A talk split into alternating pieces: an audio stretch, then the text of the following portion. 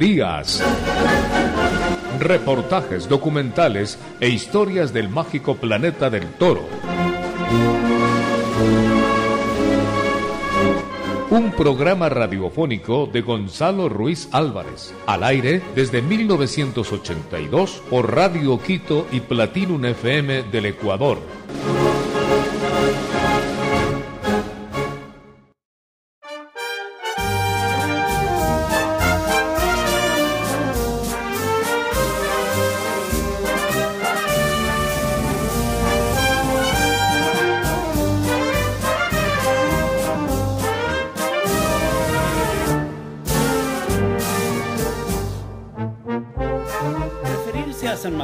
Destacar a uno de los hierros más señeros del campo bravo mexicano.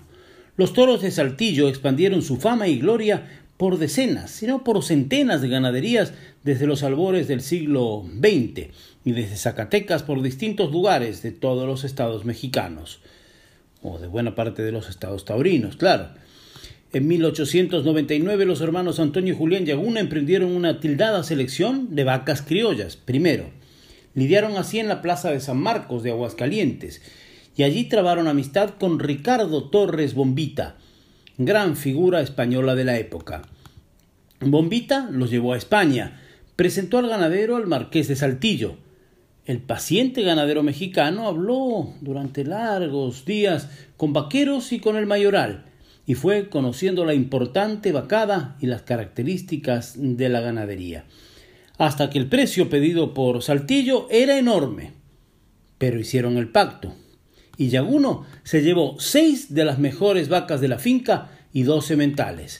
Y en 1909 fueron diez nuevas vacas de Saltillo. Y lo que se logró desde entonces hasta hoy es un milagro ganadero. Durante la revolución el ganadero mantuvo en plena ciudad un corral con 50 vacas y allí preservó la estirpe. El 12 de diciembre de 1912, 12, 12, 12, la divisa rosa y blanca debutó en México en el toreo de la Condesa. Marcos García, nieto de Ignacio García Aceves e hijo de Ignacio García Villaseñor, nos concedió una entrevista para conocer más de esta importante ganadería. Antes que nada, agradecerles la invitación. Eh, estoy encantado de pues, estar en comunicación con ustedes desde acá de México. Eh, pues sí, la, ganadería la conocen muy bien ustedes y ustedes, bien lo dices tú, con, empieza con un hato muy pequeño de vacas muy, muy bien escogidas por, Antonio Yaguno. Eh, él era un excelente ganadero, eh, experto en genética, él creaba ganado manso y después se fue metiendo en el ganado de Lidia. Entonces, cuando él fue eh, de la mano de Ricardo Torres Bombita a escoger el ganado de Jaltillo, que era un ganado que él le parecía muy adaptable a la pues a la fiesta brava mexicana en cuanto a fenotipo y genotipo, eh, fue a la ganadería, escogió muy bien, se trajo e, esa punta de ganado que, que bien comentas tú, con la cual, con ese conocimiento, importantísimo que él tenía de genética, pudo lograr este, desarrollar lo que viene siendo el campo bravo mexicano, este, a través de cruzas que él supo hacer y, que esto evitara la consanguinidad. Eh, pues duró mucho tiempo él con, la ganadería, se la heredó a, sus hijos, a Toñito y Aguno, el cual se casa en, en España y pues dejó su, eh, la ganadería a manos del caporal aquí de, del famosísimo Santanero y manejaba la ganadería desde allá de Sevilla. Eh, en alguna ocasión, mi abuelo eh, Ignacio García Cebes, que manejaba la, la, la, plaza de toros El Progreso, él necesitaba toros y obviamente también toreros, fue a España a contratar toreros y se encuentra a Toñito Yaguno en un hotel y, bueno, le dijo que qué hacía ahí y Toñito le dijo que estaba esperando a alguien para adquirir la ganadería, querían comprar San Mateo. Entonces la cita nunca llegó, eh, Toñito estaba un poco molesto y mi abuelo le dijo, no te preocupes, yo te la compro. Entonces así, así inició el trato, eh, esto fue en el 63, cuando le dice nada más te voy a pedir una cosa, yo no, yo no soy ganadero, yo soy empresario, y te voy a pedir que seamos socios de la mitad. Te voy a comprar la mitad. Eh, unos años después, eh, mi papá adquiere el otro 50% de la ganadería y desde entonces eh, pues pasa a manos de, nuestra familia. Mi, padre, Ignacio García Villaseñor, lleva pues ya muchos años este, al frente de la ganadería y yo estoy apoyándole en una, en una tercera generación. Este, y recién me acabo de enterar que mi bisabuelo también tenía ganado de otra línea, pero también ganado bravo. Este, entonces, después por eso que, que tenemos esta, esta línea de San Mateo. Cabe reseñar también que de San Mateo se formó otra ganadería, Torrecillas, célebre. En 1953 murió Antonio Liaguno. En 1960 adquirió el 50% de la ganadería don Ignacio García Aceves, el abuelo de nuestro entrevistado, que era un empresario famoso y que mantuvo 14 años la sociedad con Yaguno. En 1979 adquirió la ganadería completa. Para entonces ya los toros se habían trasladado a Michoacán. Los descendientes de esta histórica ganadería la llevan con honor y fieles a la tradición. Marcos García, hijo de Ignacio García Villaseñor, nos explica del emplazamiento de la ganadería y los principales compromisos. Bueno, la ganadería de San Mateo, eh, ustedes deben de saber que inició en el estado de, Zacatecas. Es, es de ahí la familia Yaguno tenía sus, terrenos ahí. Después, cuando mi, mi abuelo la adquiere en el 63, eh, se cambia a un rancho en Michoacán, que es otro estado eh, cerca de acá del Pacífico de, la República Mexicana. Después de, estar ahí por muchos años, eh, hubo problemas agrarios en Michoacán, por lo que mi abuelo y mi padre deciden traerla al estado de Jalisco. Aquí Está a una hora y media de Guadalajara, en, un municipio que se llama Valle de Guadalupe. Eh, es, una, es un rancho de mil hectáreas donde además de tener el ganado de, la ganadería de San Mateo, también tenemos otras dos ganaderías que son San Marcos y San Lucas. San Lucas venía en el paquete de, de San Mateo cuando se adquiere la ganadería, venía otra ganadería, otro hierro, digámosle así, y San Marcos eh, nace porque cuando se trajo al rancho actual, es el rancho El Cuadrado, donde, donde ahorita está el ganado, eh, había ya una ganadería de Lidia. Era un rancho donde estaba muy adaptado al, rancho de Lidia, eh, digo, al ganado de Lidia, perdón, y, este, y ahí existía ya un ganado que cuando lo adquieren por medio de una adquisición bancaria, se, tenía que adquirir con todo y ganado, que era el, el ganado de la viuda de Franco. Entonces mi padre decide ponerle a esa ganadería San Marcos y por, lo, por eso ya tenemos las tres ganaderías.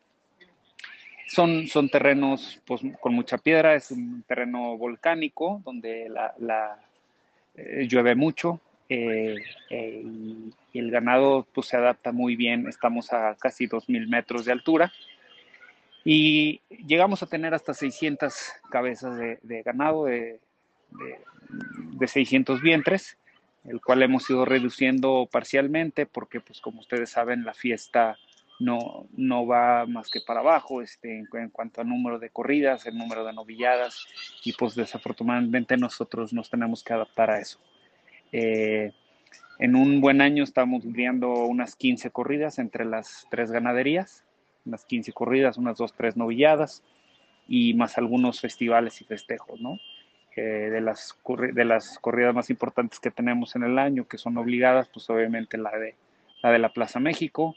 Eh, normalmente tenemos una corrida lista para otra de las plazas importantes, como puede ser Guadalajara, este, puede ser eh, Aguascalientes, y bueno, estamos casi presentes en todas las, las corridas de carnavales de la zona, que son Jalostotitlán, Autlán, pues corridas bastante importantes con toreros pues este muy reconocidos de, de, nuestra baraja. Y ahora Marcos García nos explica del fenotipo y el genotipo de los toros de San Mateo y la modalidad de la tienta. Pues mira, el encaste San Mateo eh, tiene una característica fenotípica bastante peculiar, es un toro no muy alto, eh, normalmente tiene colores cárdenos o negros, eh, y, no es muy voluminoso de pitones. Es un toro, pues digámosle, bastante agradable para el toreo en cuanto a, tamaño. Eh, y en cuanto al, genotipo, pues es, un toro que se ha adaptado muy bien al, toreo actual. Son toros que, siempre van de menos a más, salen en la plaza muy avantos eh, y van desarrollando conforme va, avanzando la línea. Empiezan de alguna manera, digámosle, flojos, este, empezando a tantear el terreno, al tantear el toreo. Van muy bien al, al, segundo tercio, este, suelen ser, este, cual picador, este, suelen tomar dos, tres puyazos con, con muchos tumbos, son, son, muy este, aparatosos en ese sentido porque tienen mucha, mucha fuerza y, digámosle, bravura como tal y luego ya en la muleta, pues este, son, animales que desarrollan, eh, un toro bueno te puede dar 150 muletazos, ¿no? Siempre eh, un toro bueno de nosotros tiende a ir a más, a mejor. Eh, obviamente al principio hay que poderle, se necesita poder en tu muleta, pero cuando un toro ya le puedes, los primeros dos le tragas bien un muletazo, el toro aprende a bien y son toros que, los puedes disfrutar muchísimo, ¿no? Eh, hay toreros que nos, han comentado que en las faenas de tienta, que ahorita les comento cómo se hacen, dicen, con estas dos, tres tandas que yo le pegué a esta vaca, este, le corto el rabo a un toro en, la plaza, ¿no? Y es por eso, por, por la importancia y el, tipo de, de embestida de, de, calidad que da con mucha humillación y, con, con, mucha bravura a la vez. Eh, respondiendo a tu pregunta de las tientas, pues sí, en efecto, nosotros, eh, pues es un, es un, laboratorio, como todos ustedes saben. Eh, nosotros lo hacemos en la ganadería de San Mateo, tienta de machos, donde escogemos cuáles son los, los, los sementales que van a apadrear los próximos años en nuestra ganadería. Nosotros, como deben saber, somos productores de sementales. de alguna manera estamos pues guardando esa, esa bravura que, que vamos eh, moldeando en el año y, y, distribuyéndole a, diferentes ganaderías.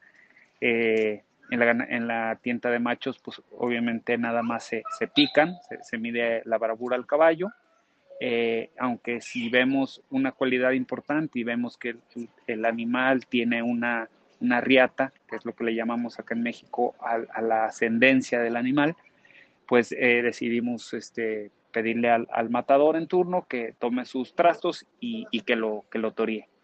Eh, afortunadamente, de los últimos seis o siete toros que hemos quemado de esta manera, todos se han quedado. Este, son toros que han aprobado con creces la, prueba del caballo y la prueba de la muleta, y, este, y, por eso los, los hemos dejado como sementales.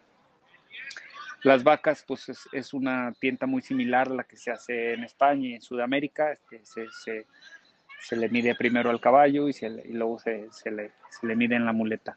Eh, nuestras tiendas eh, suelen ser bastante interesantes en ese sentido porque pues le damos, le damos juego a un matador, le damos que, la, vea, que, la, que la pruebe y, este, y después le damos oportunidad a los jóvenes toreros o novilleros para que, para que den las tres, ¿no? Le llamamos así cuando, cuando sigue del turno del matador. Eh, así, así se conducen las, las tiendas acá en México. El ganadero Marcos García nos relata de algunos de los grandes triunfos históricos de San Mateo y nos invita a una página web llena de información.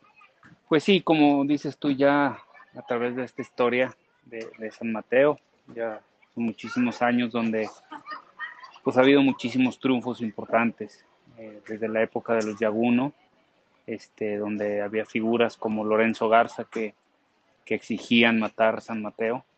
Este, obviamente una fecha histórica fue la inauguración de la, de la Plaza México, con, con, un cartel importantísimo, este, fueron seis toros de San Mateo.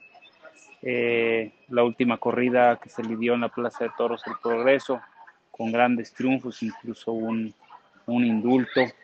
Este, son, son corridas importantísimas que hemos tenido a través de la historia. Obviamente toros, pues también los ha habido. Eh, un buen momento para invitarlos a todos tus, tus escuchas a, que conozcan la historia de nuestras ganaderías. va a ser un poquito más este, interactiva eh, esta entrevista. Les voy a invitar a, conocer nuestra página de internet que es www.ganadobravo.com, donde además de que puedan conocer la historia de las ganaderías, este, también tenemos precisamente eh, fotos, y, imágenes y videos, videos de toros importantes, eh, donde pueden, pueden ver algunos indultos como el de Buen Amigo, como el de Gorra Prieta, eh, toros importantísimos como, como Cuadrillero, que, que, lo indultó el cordobés, o, o, algo que yo en lo personal nunca había escuchado en mi vida de un toro llamado Zorrito, que fue,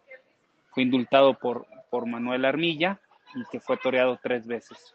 Eh, a la hora del indulto, después, muchos años después, a la hora de que se lo prestaron a los Garfias para padrearlo, y ya cuando el toro iba a, a morirse de viejo, este, se le dio otro, otra tercera eh, lidia, que dicen los que estuvieron ahí que cada vez el toro era mejor, algo insólito para, para un toro de lidia que lo puedas volver a torear. Eh, estos, todos estos videos los, los pueden ver ahí en la, en la página de internet que le digo, en la, en la página, eh, en, la sección de históricos, este, ahí vienen esos videos. Los, los invito a que lo conozcan. Bueno, y ahora el ganadero nos da cuenta de algunas de las grandes figuras que han pasado por esta casa ganadera. Bueno, en la historia ha, pasado por nuestra casa ganadera todo, todo el historial de toreros que han existido y que han venido a México, ¿no? Te puedo hablar desde un cordobés, un espartaco, un niño de la capea, un... Los grandes toreros de la historia estuvieron aquí, Paco Camino, eh, Manolo Martínez, Mariano Ramos, Los Armilla, es, es, un, es una, este, una historia que ha de ser bien bonita repasar de, todos los toreros que han estado con nosotros.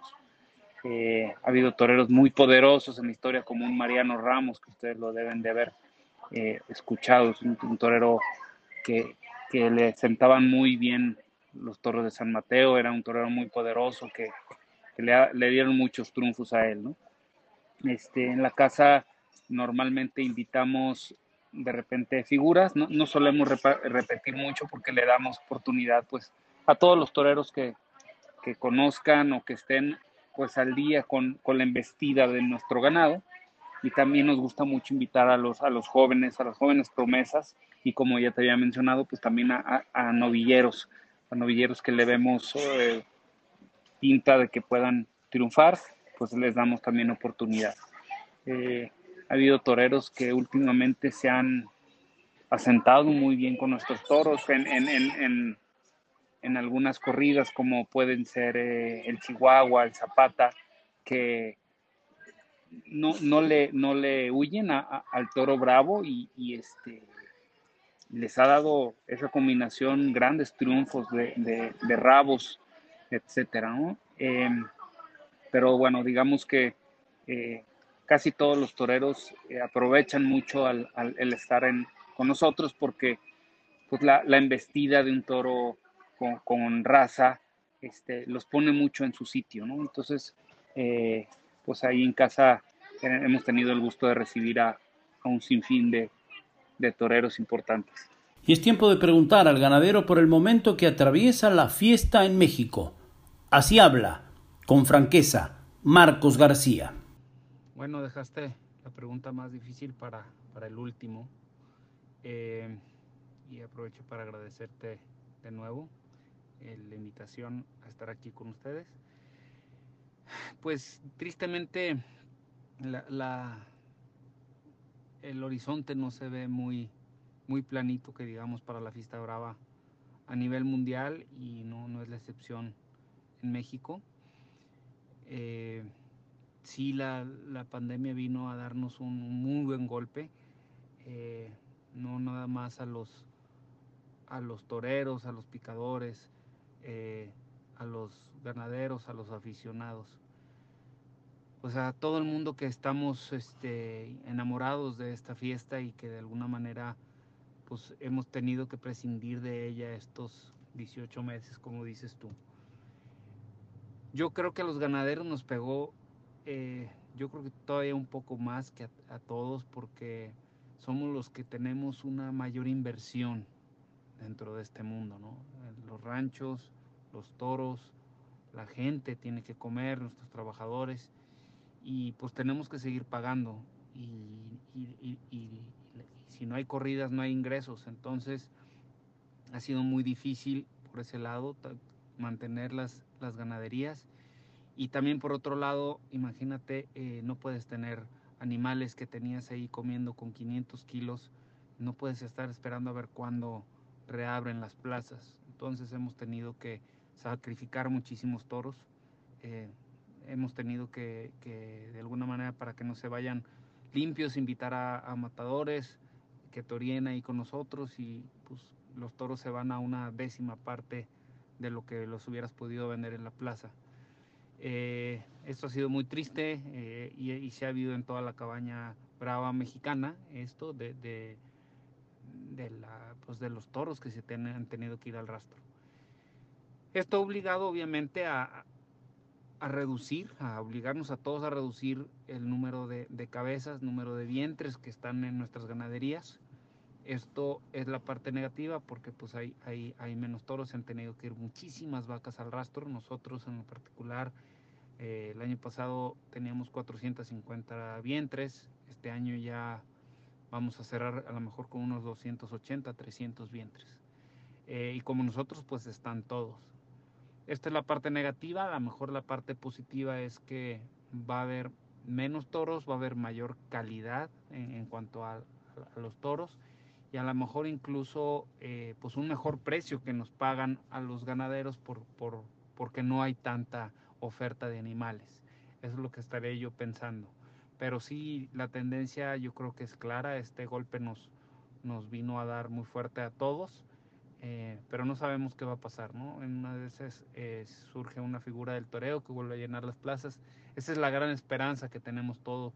Sabemos históricamente cómo la fiesta ha sufrido de momentos muy difíciles, pero pues no, nadie le ha podido dar, nadie ni, ni, ni, nunca le han dado la, puntilla, porque es una fiesta muy poderosa en cuanto a, riqueza cultural y a, tradición.